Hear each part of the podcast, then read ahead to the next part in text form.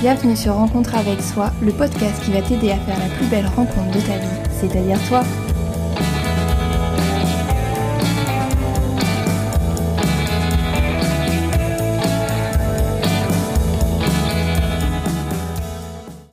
Bonjour à toutes et peut-être à tous, j'espère que vous allez bien. Aujourd'hui, dans ce nouvel épisode de Rencontre avec soi, je voulais vous parler du sommeil. Le sommeil pour pouvoir le comprendre et ensuite je vous partagerai comme d'habitude mes petits conseils pour pouvoir bien dormir. Le sommeil est un temps important dans notre vie. Il la conditionne au même titre que l'alimentation, l'hydratation, l'activité physique, mentale et toute autre activité vitale.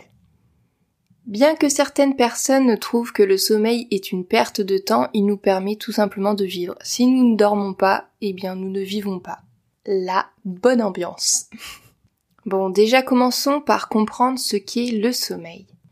Notre sommeil est normalement influencé par la lumière naturelle, donc par le lever et le coucher du soleil. Et comme je le disais précédemment, notre sommeil est influencé aussi par notre activité physique, mentale et par notre alimentation, par exemple la digestion, et également par euh, les hormones. Coucou le cycle menstruel et la ménopause et l'adolescence quand même. Il faut savoir aussi que le sommeil varie et change selon notre âge. Lorsque l'on naît, on apprend à dormir, donc celui-ci bah, varie parfois jusqu'à 4 à 7 ans. Le sommeil est vraiment quelque chose qu'on apprend. Puis dans l'enfance, l'enfant va lui dormir en moyenne, bien entendu c'est une moyenne, entre 10 et 12 heures, car pendant le moment où il dort, eh ben il va sécréter les hormones de croissance qui sont bah, importantes pour grandir et pour développer le cerveau.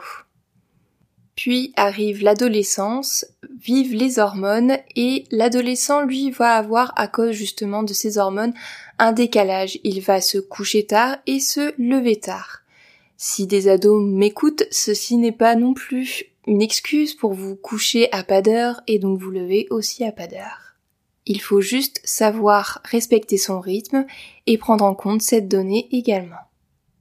Et lorsqu'on devient une personne âgée, le sommeil diminue et se fragmente. C'est là qu'on peut dire vive la sieste. Et n'oublions pas les femmes qui, durant leur période de règles, la ménopause ou la grossesse, ont des changements hormonaux, ce qui a une influence sur le sommeil. Et si nous nous tournons du côté ésotérique, après on y croit ou on n'y croit pas, mais potentiellement la lune peut aussi avoir un effet et perturber le sommeil, euh, le vôtre ou ceux de votre entourage. Du moins, chez moi, c'est clair qu'il y a une influence. Qu'elle soit vraie ou pas, il y a une influence lorsqu'il y a la pleine lune, voire la nouvelle lune. Voilà, là je vous ai expliqué un peu le sommeil au fil de notre vie. Maintenant je vais vous expliquer vraiment les différentes phases que qui se trouve durant notre sommeil lorsque nous dormons. Donc pour vulgariser, lorsque nous dormons, nous avons quatre phases d'endormissement. La première phase, justement, c'est la phase 1. Donc la phase 1, elle correspond à l'endormissement. Normalement, on met environ entre quelques minutes jusqu'à 20 minutes pour s'endormir. C'est une moyenne, d'accord? Ça peut aller jusqu'à 30 minutes environ. Puis ensuite arrive la phase 2. La phase 2 correspond au sommeil léger. Ensuite la phase 3, le sommeil profond. Puis la phase 4, le sommeil paradoxal qui correspond au moment où on fait nos rêves. Et ces quatre phases correspondent à un cycle et nous avons plusieurs cycles durant la nuit. Et lorsque nous recommençons un cycle, on peut avoir des micro-réveils qui peuvent durer environ 3 minutes. Donc si vous vous réveillez plusieurs fois par nuit, mais que vous arrivez à vous rendormir assez rapidement, ça n'est pas un problème, sauf si c'est plus de 5 fois par nuit. Et plus on avance dans la nuit, plus les phases 4 et 3, donc le sommeil profond et paradoxal, vont diminuer pour pouvoir après nous réveiller comme il faut lorsque le soleil se lève. Et pour ceux qui me suivent sur Instagram, je vous ai parlé il y a quelques jours de la paralysie du sommeil. Moi j'en fais et des personnes dans ma famille également. La paralysie du sommeil, en gros, c'est lorsque on est réveillé mais qu'on n'arrive pas à bouger, qu'on n'arrive pas à ouvrir les yeux, sauf peut-être certaines personnes arrivent à ouvrir les yeux, mais en gros il y a une paralysie générale, on peut rien faire, ça peut être accompagné d'hallucinations visuelles et auditives, donc c'est pas très agréable. Moi j'ai appris petit à petit à gérer ces entre guillemets crises, euh, donc je, je suis plus stressée, mais ça peut être très oppressant et très stressant, voire traumatisant pour certaines personnes. Et donc justement, je vous parlais comme quoi ça arrivait souvent durant euh, la phase 4 donc du sommeil paradoxal où en fait notre corps lui est complètement décontracté et complètement ailleurs et qu'on se réveille en fait pendant cette phase-là et donc le cerveau comprend pas en fait que nous sommes réveillés, d'où le fait qu'on n'arrive pas à bouger notre corps. Il suffit qu'on ait quelqu'un ou quelque chose qui nous euh, d'extérieur qui nous stimule et ça va nous sortir de cette paralysie immédiate. Ou alors, bah, il faut savoir essayer de peut-être essayer de cligner des yeux, de, de bouger, de faire quelque chose. Moi, le plus souvent, je me, j'essaie de me rendormir et petit à petit, au bout d'un moment, je vais réussir à me réveiller. Mais voilà, c'était juste pour faire une petite parenthèse pour vous expliquer justement, bah, le sommeil paradoxal correspond au sommeil de la phase 4. Et pour vous rassurer, je termine cette parenthèse sur la paralysie du sommeil. Euh, on commence à faire des paralysies du sommeil à partir de l'adolescence, mais pas avant et puis pas après. Donc si vous en avez jamais fait, il n'y a pas de raison que vous y mettiez du jour au lendemain. Je vous rassure. Parenthèse terminée. voilà, je pense que vous avez compris comment le sommeil, votre nuit se fait, fonctionne, et donc maintenant je vais passer par les petits conseils que je peux vous donner. Déjà, je pense que le premier conseil le plus primordial, c'est de savoir vous écouter. D'écouter votre corps et les signes de lorsque vous avez sommeil. Euh, ça peut être n'importe quoi, ça peut être un peu les yeux qui piquent, vous arrêtez pas de bailler, vous n'arrivez pas à vous concentrer, vous commencez même à vous endormir devant votre livre ou devant la télé. Je pense que il est temps à ce moment-là d'aller se coucher. Écoutez-vous et à ce moment-là, allez vous coucher, ça vous permettra de choper le bon train, le bon cycle au bon moment et de vous endormir plus facilement. Peu importe l'heure. Donc si vous avez les yeux qui clignotent à 21h et que vous dites oh mais c'est trop tôt, bah allez vous coucher et vous verrez peut-être que vous aurez une meilleure nuit que d'habitude. Ensuite, ce prochain conseil vaut pour les enfants et les adultes. Si vous êtes euh, des personnes qui avaient du mal à vous endormir ou à vous coucher, eh ben faites-vous une sorte de rituel de coucher.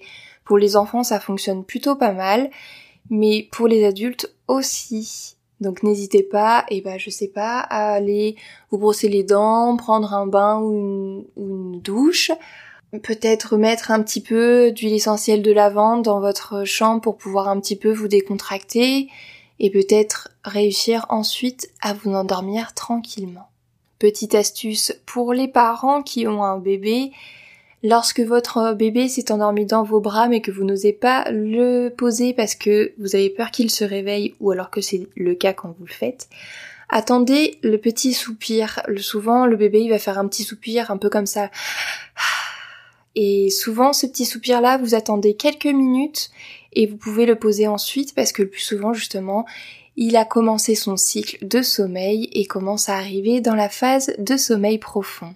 C'est une astuce que j'ai entendu parler et que j'ai effectuée sur mon bébé lorsqu'il était bébé parce que maintenant c'est plus un bébé et ça a plutôt bien fonctionné à chaque fois.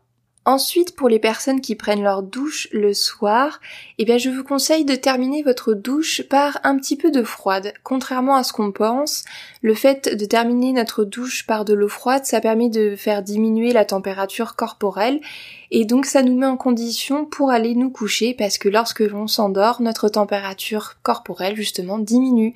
Donc ça lui permet déjà de se mettre en condition.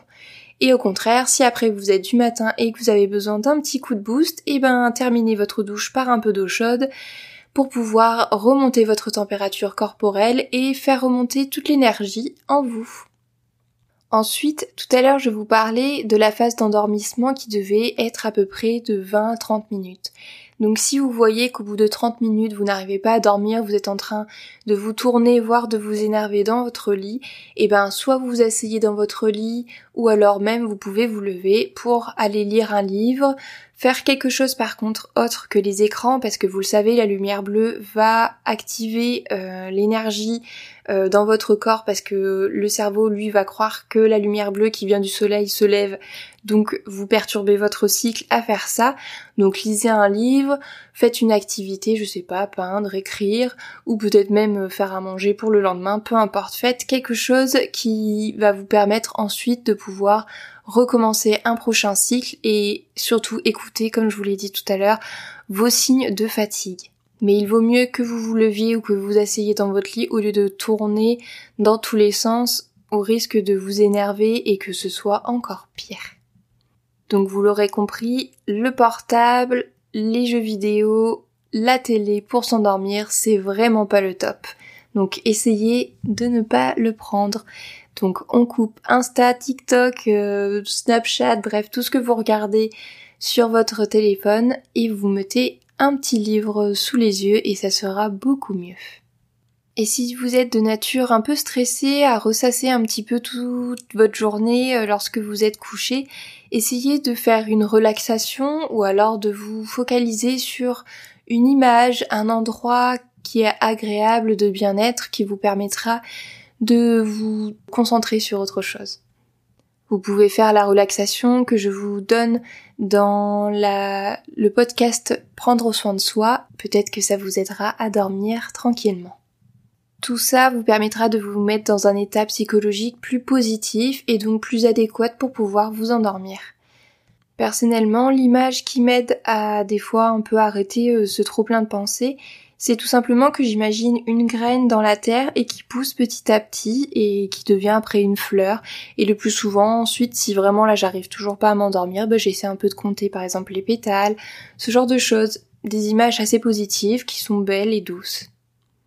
Ensuite, Dormir dans un, environnement adéquat aussi, c'est quelque chose d'important. Si vous êtes dans un endroit qui a beaucoup de bruit, qui a beaucoup de choses dans votre chambre, que vous sentez étouffé ou que c'est un lieu plutôt d'angoisse pour vous, bah peut-être essayer de changer les choses, les meubles de place, ou peut-être voir pour euh, peut-être même changer de pièce. Bref, essayez d'avoir un environnement qui vous met quand même dans un état de bien-être et de relaxation.